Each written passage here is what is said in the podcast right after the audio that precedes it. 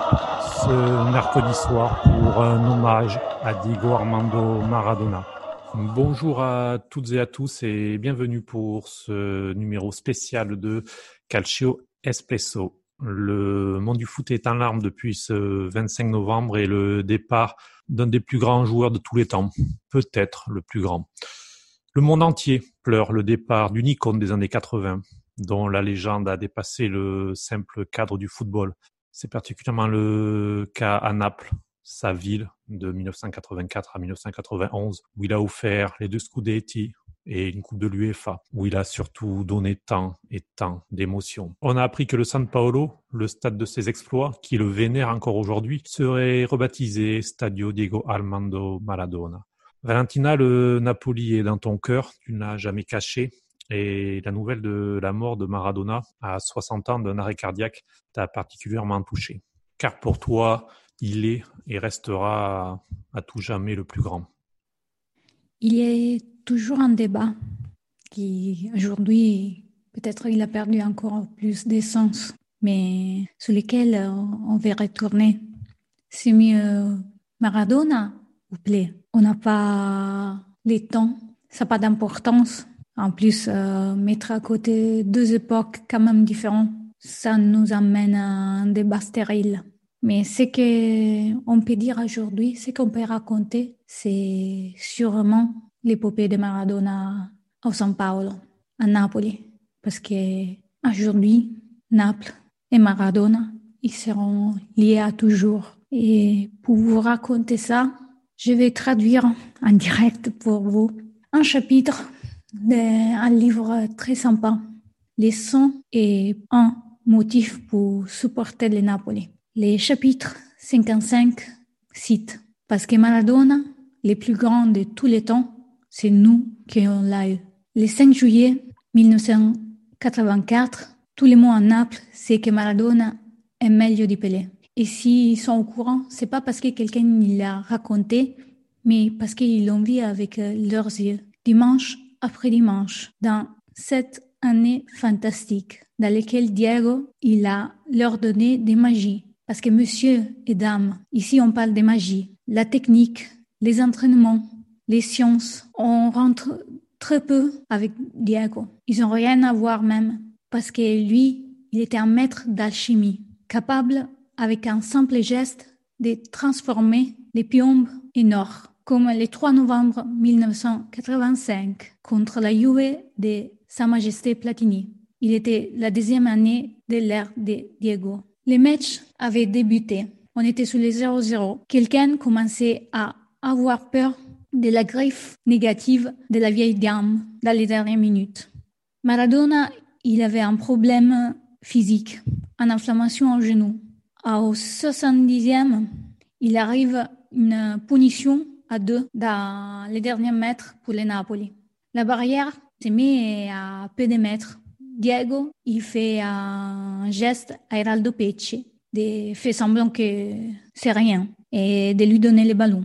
Le coéquipier, il le suit. Diego touche le ballon et lui donne une parabole lente. Tacconi est transformé en statue de sel, comme un sortilège. Le ballon il trouve sa place dans l'angle plus loin. La vie reprend à sa vélocité normale. C'est 1-0. Le Napoli a cassé les sortilèges Juventus. Essayer de mettre ensemble dans un album de souvenirs toutes les émotions que Maradona a données aux supporters de Naples, c'est impensable. Il y a des gens qui ont vécu ces moments-là au San Paolo ou dans des autres stades italiens. Ces souvenirs-là sont comme un moment d'air fraîche, comme une belle journée de printemps après un long hiver. La vérité, c'est que Maradona, il n'était pas aimé par la ville et par ses coéquipiers parce qu'il était le plus grand footballeur ou le plus grand de tous les temps, mais simplement parce qu'il était Diego. Napoli, la grand-mère, il avait adopté tout de suite. Le San Paolo, il était devenu tout de suite sa maison la plus belle, aussi plus belle de la Bombonera de Buenos Aires.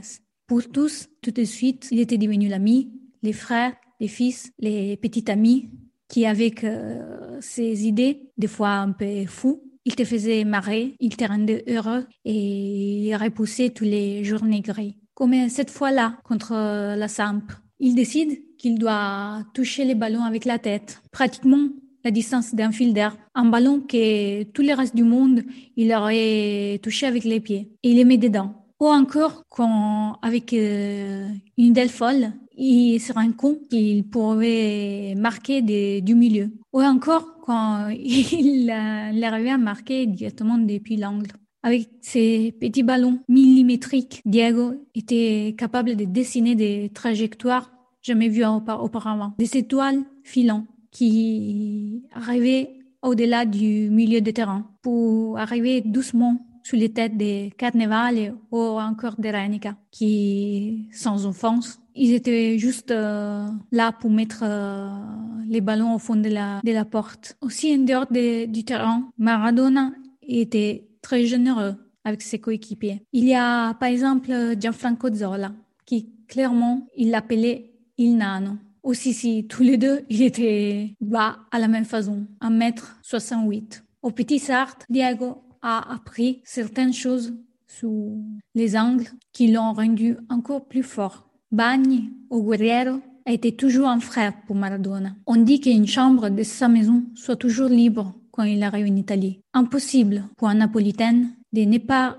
mettre de côté les souvenirs des magies de Diego sous les gens de Naples. C'est impossible pour un Napolitain n'est pas réussi à mettre de côté l'effet que les magies de Diego il faisait sous ses concitoyens. Un amour qui a réussi à superer aussi l'azzurro du maillot du Napoli et qui arrivait jusqu'à celle de l'Argentine. Toutes les fois que Diego était en jeu avec euh, son équipe nationale. C'est arrivé surtout quand Maradona a gagné les mondiales en 86. Depuis l'écart, l'Italie était déjà à la maison. On ne pense pas que dans l'histoire du foot, il y ait un rapport si strict et intime entre un peuple de supporters et un mythe né à 12 000 kilomètres de distance.